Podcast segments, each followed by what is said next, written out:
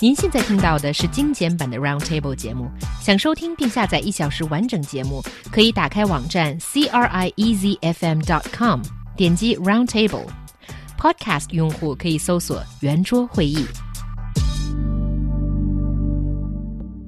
More than half of white collar employees describe their life as unsatisfying, according to Zhaopin.com, a Chinese job seeking and hiring website. The majority of the participants who took part in the study, with 9,272 valid samples, said they don't work out, don't have time to read books, and barely take vacations. Sex is another activity that doesn't see much action. 作为令人羡慕的群体，中国白领对自己的生活和工作状态却并不满意。智联招聘近日发布的调查报告显示， 多数白领将生活状态归纳为没休假、不运动、不看书。调查还显示，过半数白领每月性生活少于一次。So the white collar workers, they're not as desirable as they seem, it seems, according to the survey. Do you find it normal or hard to believe? I think it's actually something that sounds kind of in line with what's happening around the globe. That um, I think office workers probably just don't enjoy themselves as much.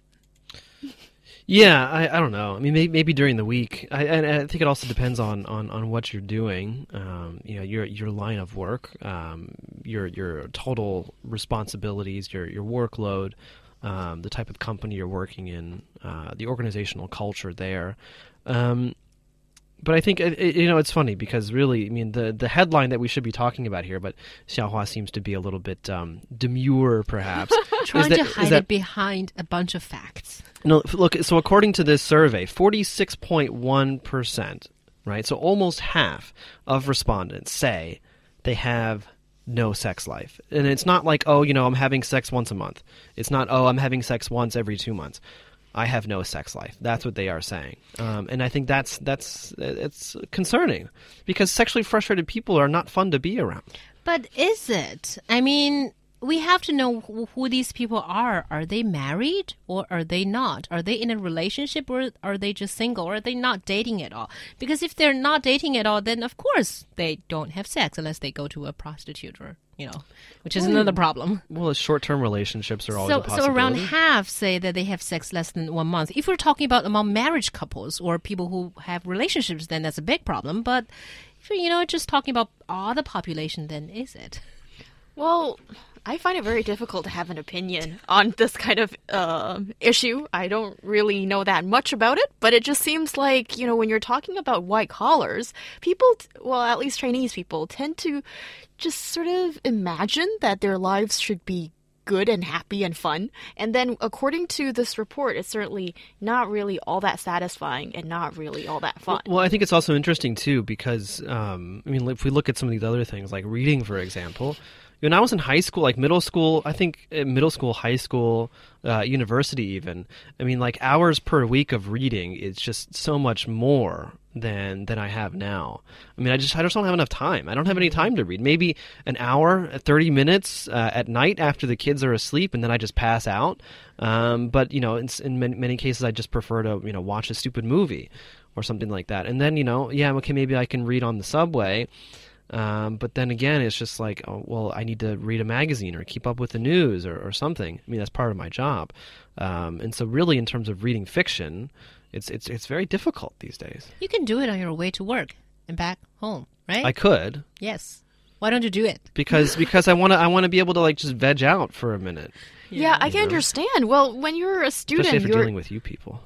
Oh, you have no idea what I need to do to, you know, let off the stress of dealing with you, John. But Hyun comes in hungover quite often. that's not true. I usually you're the one that's like really No, no. grumpy in the morning, and I'm just, you know, normal. Anyway, You think you're normal. Yeah. What were you trying to say? I thought you forgot about it. Yeah, because I got so like caught you- up by John calling me not normal and stuff.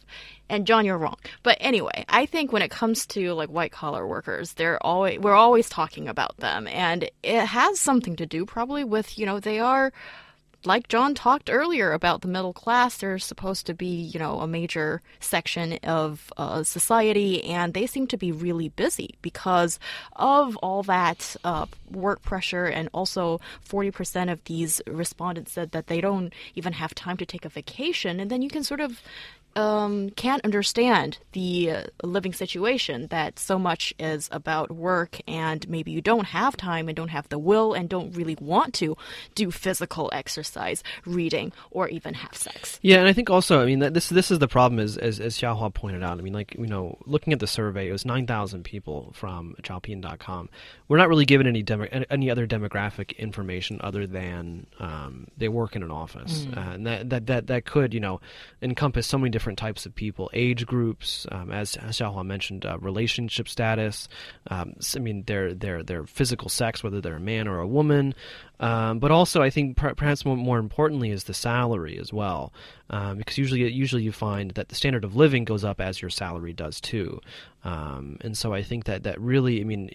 Are, that's that's my question here. Are we talking about, you know, lower level? They just started started at the company. They're only making 2,000, 3,000 RMB at uh, a month, or are we talking about middle to upper management? That's just not not clear at all. Yeah, that's true. But also, I, I- do want to bring us back on the sex life side of things on Oh, this thank topic. you. yes. All right. You're welcome. But it is still a problem, you know, after I said all about, you know, we don't know about the sampling, I still think it's a problem be, just because sex is just a way to, you know, energize people and, you know, make Or de-stre- better workers. De-stress, I think, in general. Yeah, yeah. Right. If you're a, a responsible and good enough employer, you should, you know, think about the sex well also well, well also i think i think that that, that, that i mean if we're looking in, in the context of a more um, traditional society even you know uh, sex the your your sex frequency also shows the quality of your social life or of your of your relationships in a sense right because if you're in a committed long-term relationship or or if you're married and you're not having sex well that that's that's a very fundamental primary relationship that isn't you know that has a severe problem um, because I mean, sex. You know, a lot of times people say, "Oh, we weren't having sex, that's why we broke up." Now, it's usually you weren't having sex because there was a problem in the relationship. And if you're having a problem in your primary relationship, more than likely you're having some larger problems at work, uh, with your friends, with other family members, and so on and so on. Right. And then you're talking about people involved in relationships or people who are married. But I think, you know, uh, the, the, the other But half even- of the population.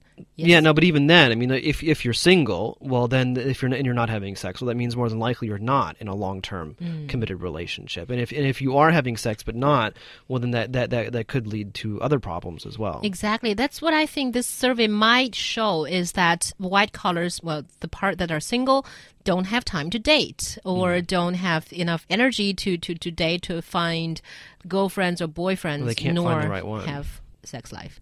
And maybe that's why apps like dating apps or one night stands apps who are trying to change their image, you know, No, they're called are so they're, useful. They're called they're called flirting flirting applications. All right, flirting applications. That sounds a little bit better, but I just can't believe that you two have really been promoting for, you know, trying to get people No, no, out no, no, there. no. I wasn't for, trying for, to for, promote for those this. who are not married. But still, I suppose it's probably a good, you know, thing to call I on think. people to. Well, no. Again, I mean, I, I think you know. I mean, outside of of just uh, random sexual encounters, I mean, you're. I mean, so if we're if we're not considering that, I mean, I think that that really frequency of sex does go to show, uh, does say something about the quality of life that you're leading right now.